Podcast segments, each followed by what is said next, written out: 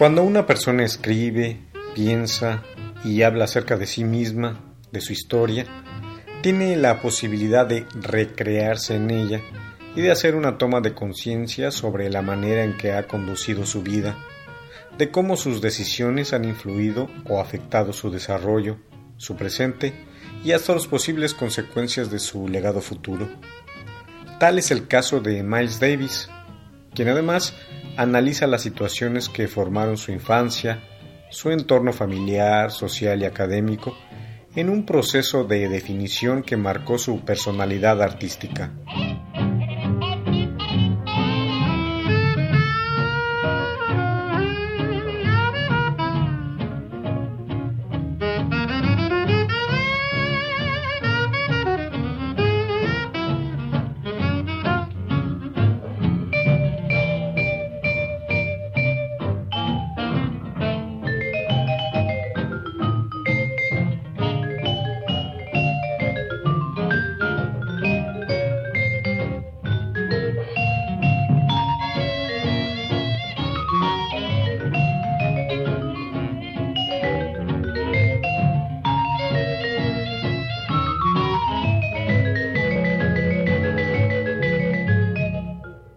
Miles Davis. Miles Davis.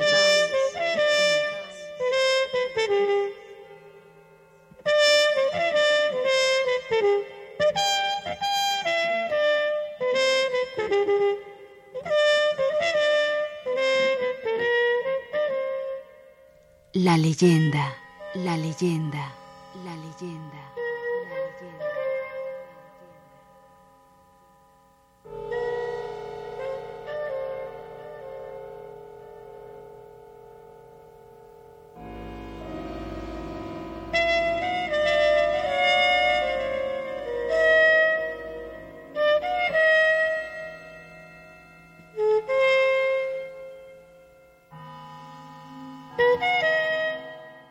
Cuando cumplí nueve o diez años, conseguí una ruta de reparto de periódicos y empecé a trabajar los fines de semana para ganarme algún dinero extra. No porque lo necesitara, pues mi padre ganaba mucho entonces. Solo quería tener dinero propio y no pedirle nada a la familia. Siempre he sido así. Siempre he sido independiente. Siempre he querido valerme por mí mismo. Lo que sacaba de aquello no eran más de 65 centavos a la semana, pero eran míos. Podía comprarme dulces y una bolsa de canicas. Cambiaba dulces por canicas y las canicas por dulces, refrescos o chicles. De una u otra manera, aprendí que conviene saber hacer negocios.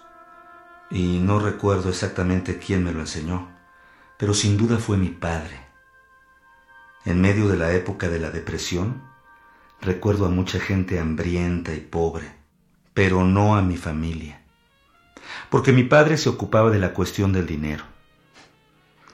Él era un tipo aparte, bien parecido, alto, más o menos como yo, aunque tirando un poco más a grueso al madurar empezó a perder cabello, lo cual hasta cierto punto le afeaba la cabeza, en mi opinión.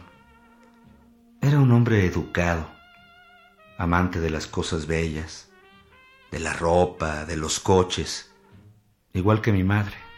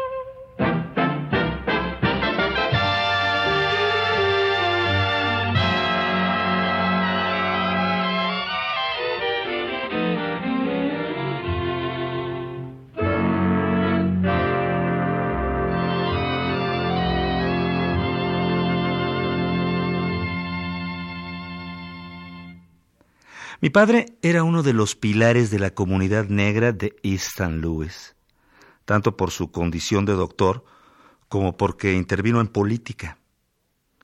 Él y su mejor amigo, el doctor Eubanks, así como otros pocos prominentes ciudadanos negros. Mi padre tenía un peso y una influencia considerables cuando yo era chico. En consecuencia, parte de su importancia la traspasó a sus hijos y de ahí vino probablemente el hecho de que muchas personas, gente de raza negra, nos trataran a mis hermanos y a mí como si de alguna manera fuéramos especiales. No nos lamían las suelas, nada de eso, no. Pero la mayoría de las veces nos consideraban personas diferentes. Esperaban de nosotros que hiciéramos algo importante. Supongo que aquel tipo de tratamiento especial ayudó a que formáramos respecto a nosotros mismos una actitud positiva. Este género de cosas es valioso para los negros jóvenes, que lo que más oyen con frecuencia y con referencia a su raza son expresiones negativas de toda clase.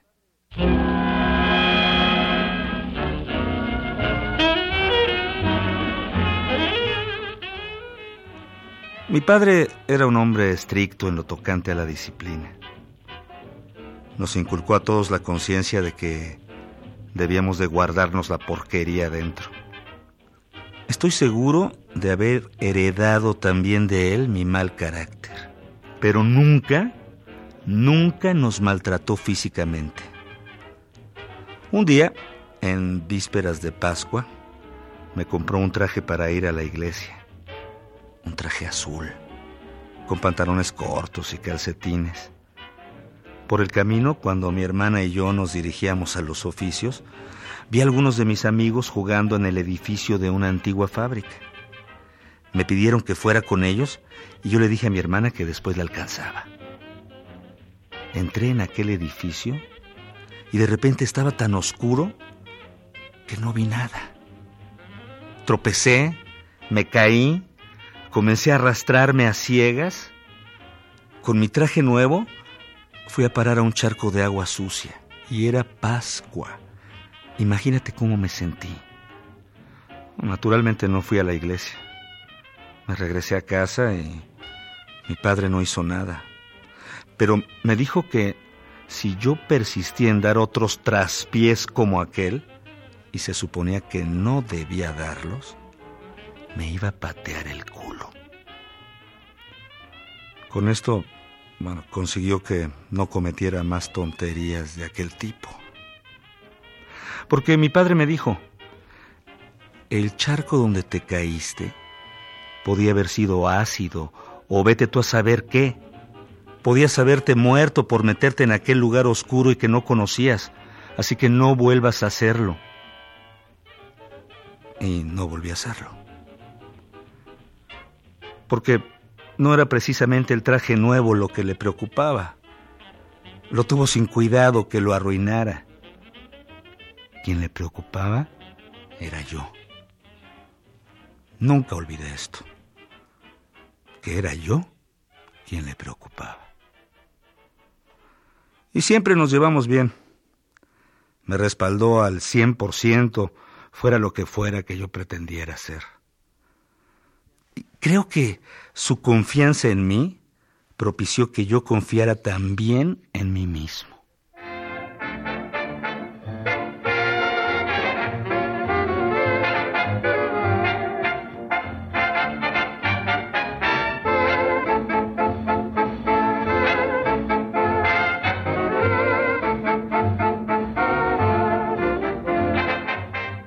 En cambio, mi madre me sacaba la mugre a palos por cualquier nadería.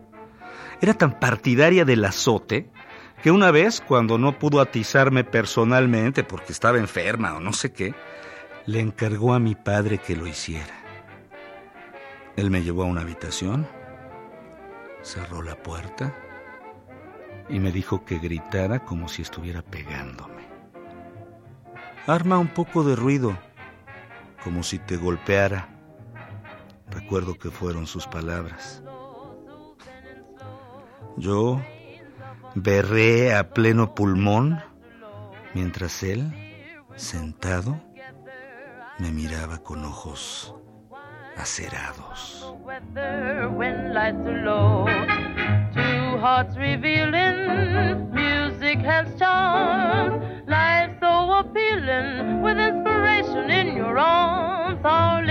Lips meeting soft and tender, love's all aglow. Why shouldn't we surrender when lights are low?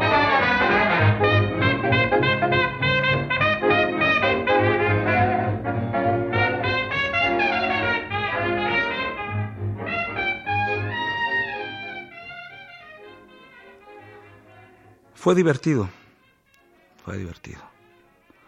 Sin embargo, hoy, cuando pienso en ello, casi preferiría que me hubiera golpeado a que me mirara de aquella manera que solía. No mirándome propiamente, sino mirando a través de mí, como si yo no fuera nadie, no fuera nada. Cuando lo hacía, conseguía que yo sintiera que de verdad no era nada. Y esta sensación era peor de lo que pudo haber sido cualquier azote. Mis padres tenían entre ellos malas relaciones. La mayoría de las cosas las veían con ojos diferentes. Habían peleado desde que yo era pequeño. La única cosa que en toda mi vida vi que realmente los uniera fue después, cuando contraje el mal hábito de la heroína. Cuando esto ocurrió, ambos parecieron olvidar sus diferencias y se esforzaron juntos por intentar salvarme. Con excepción de aquella época, me dieron siempre la sensación de vivir como perro y gato. Recuerdo a la perfección a mi madre recogiendo cosas y aventándoselas a mi padre mientras le gritaba perversidades e insultos varios. En ocasiones, él se enfadaba tanto que también agarraba algo, cualquier cosa de la que pudiera echar mano, un radio, la campanilla del comedor, lo que fuera, y se la tiraba a ella en la cabeza. Recuerdo una vez, tras una discusión, que mi padre salió a tomar un poco de aire y al regresar se encontró con que mi madre se negaba a abrirle la puerta y dejarlo entrar. Él había olvidado su llave. Estaba afuera, vociferando para que mi madre le abriera y ella ni hablar. La puerta era una de esas de cristales por las que se puede ver. Mi padre se enfureció tanto que a través del cristal le pegó a mi madre un puñetazo en la boca que le arrancó un par de dientes. Habrían vivido mejor separados, pero se daban pena uno al otro. Hasta que de todos modos terminaron divorciándose.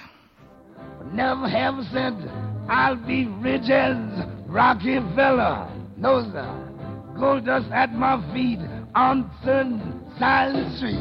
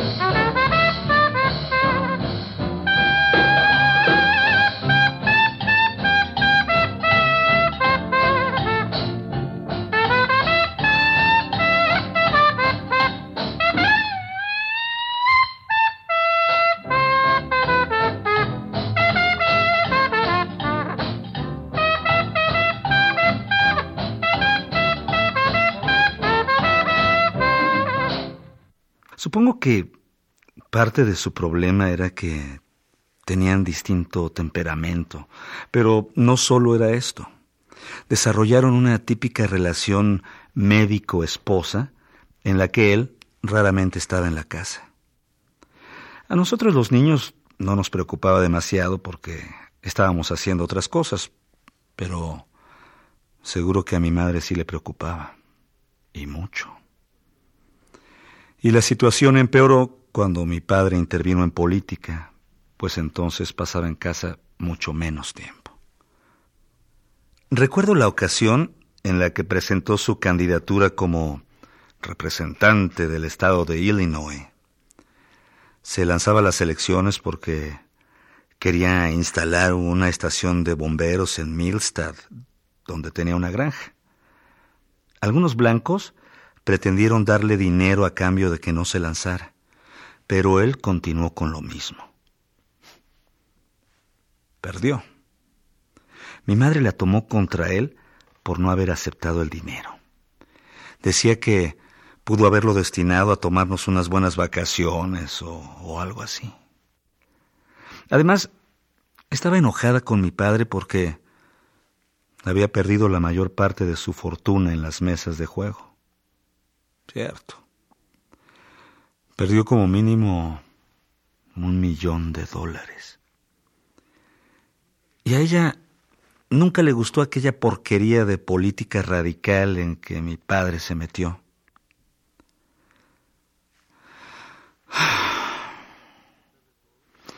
A pesar de todo, cuando ya se habían separado, mi madre me dijo que si hubiera podido empezar de nuevo, habría tratado a mi padre de manera distinta.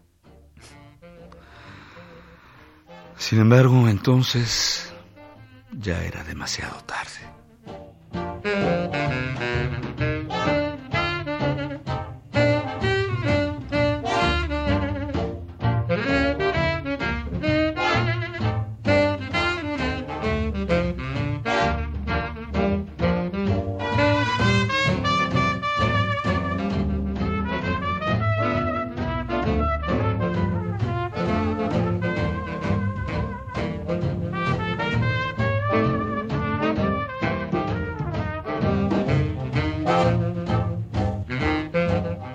Ninguno de los problemas de nuestros padres parecía empañar la diversión que nosotros, los hermanos, disfrutábamos. Aunque, no sé, mirando hacia atrás, sospecho que no debe de haber sido exactamente así. De un modo u otro, tenía que afectarnos, aunque en realidad no sé cómo. En aquellos días me limitaba a pensar que era muy molesto verlos pelearse sin parar. Como ya dije, mi madre y yo no congeniábamos, así que supongo que le echaba a ella toda la culpa.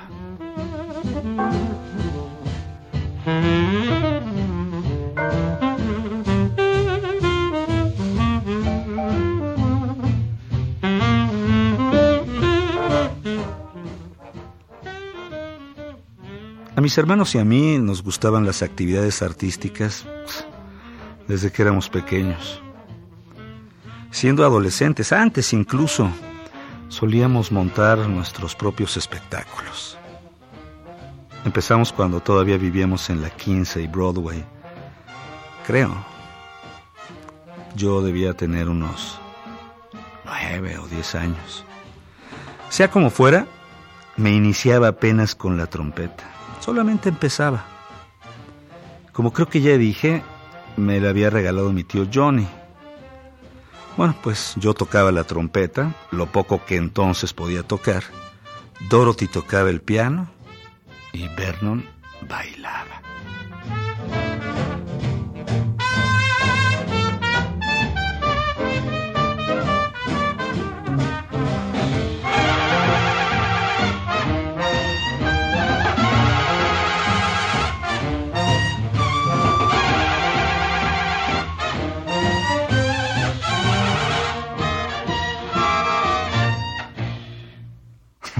La pasábamos estupendo. Dorothy sabía tocar unas pocas canciones de iglesia, nada más. Lo que más hacíamos era cosa de risa, imitaciones, números cómicos o juicios burlescos en donde yo era el juez. Un juez duro y exigente. Vernon siempre bailaba, dibujaba o cantaba. Cuando él hacía esto último, Dorothy bailaba. Por aquella época mi madre la enviaba a una escuela de danza, pero aunque no hubiera sido así, habría bailado igualmente.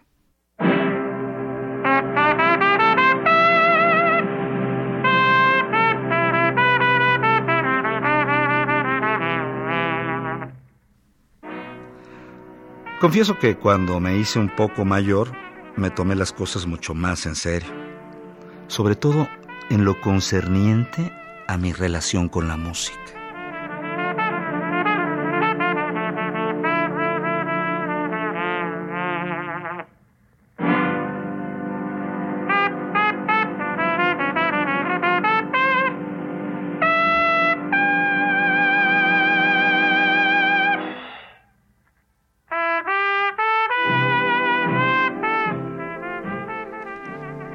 Música en realidad le presté atención por primera vez escuchando un programa de radio titulado Harlem Rhythms. Tenía siete u ocho años. El programa era diario al cuarto para las nueve de la mañana y por escucharlo mm, llegué tarde a la escuela incontables veces, pero tenía que escucharlo por fuerza. La mayoría de las bandas que tocaban eran negras y si en alguna ocasión era blanca, apagaba la radio a no ser que actuaran Harry James o Bobby Hackett. Aquel programa era realmente importante. Todas las grandes bandas negras pasaban por él. Y recuerdo cómo me fascinaron los discos de, de Louis Armstrong, Jimmy Lunsford, Lionel Hampton, Count Basie, Duke Ellington, y el lote completo de otros cabrones geniales que ofrecía el programa. Poco después, cuando cumplí nueve o diez años, empecé a recibir clases particulares de música.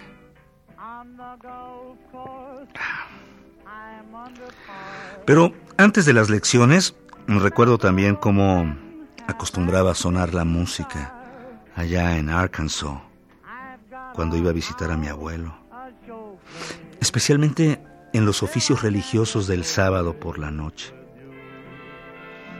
Aquella cosa sí te imponía. No sé, yo debía tener unos seis o siete años. Caminábamos por aquellas sendas rurales en la oscuridad de la noche. Y de repente nos llegaba la música de ninguna parte de los árboles fantasmales donde todos murmuraban que vivían los espíritus. En fin, estábamos a un lado del camino, yo y quien quiera que viniera conmigo, uno de mis tíos o mi primo James, y recuerdo que alguien tocaba la guitarra al estilo de B.B. King, y también que un hombre o una mujer cantaban y, y hablaban de irse a la cama. Carajo, aquella música era algo, especialmente la mujer que cantaba. Estoy seguro de que la esencia de todo aquello se quedó dentro de mí. ¿Entiendes a lo que me refiero? Aquella clase de sonido en la música, aquel blues, la iglesia, aquella especie de cosa, de temor a los caminos solitarios, aquel sonido, aquel ritmo campiranos tan del sur, tan del medio oeste.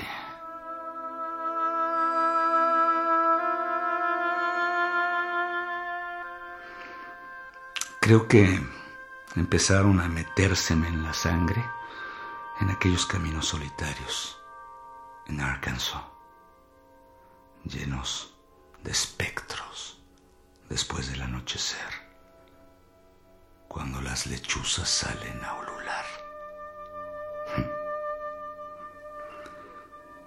Por ello, cuando empecé a tomar lecciones de música, pues debía ya tener, supongo, alguna idea de cómo quería que mi propia música sonara. La música es una cosa curiosa cuando te pones a pensar en ella en serio, ¿eh? porque si es difícil precisar dónde empezó todo para mí, creo que algo tuvo que haber sido en aquel camino de Arkansas y algo en aquel programa de radio titulado Harlem Rhythms cuando entré en la música, continué en ella hasta llegar al fondo. No tuve tiempo para nada más.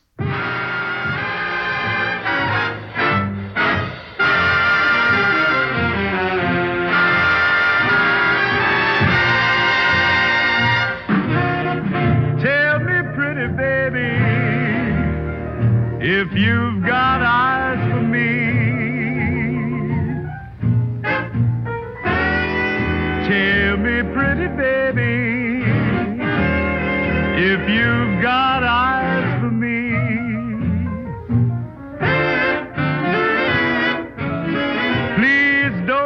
keep me waiting.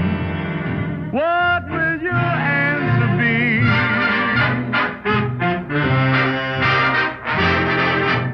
If you love Al volver a poner los acontecimientos pasados en una secuencia temporal, proporcionándoles al recuperarlos cierta importancia, Miles Davis trató de restaurar la fragmentación de su existencia.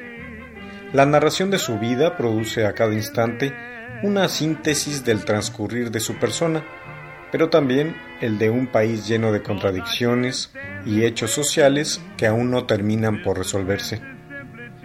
Intuitivo por naturaleza, el músico supo que la autobiografía era la mejor forma de reconocerse y a su entorno formativo.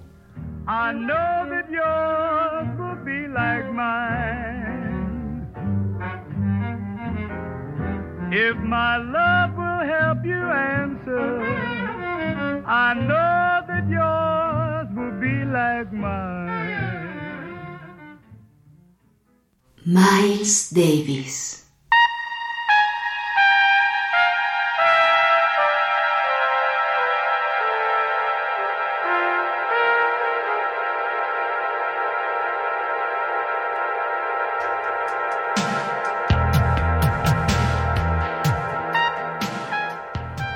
Musicalización, Sergio Monsalvo. Voz, José Ángel Domínguez. Equipo de producción, Pita Cortés, Fructuoso López y Roberto Hernández.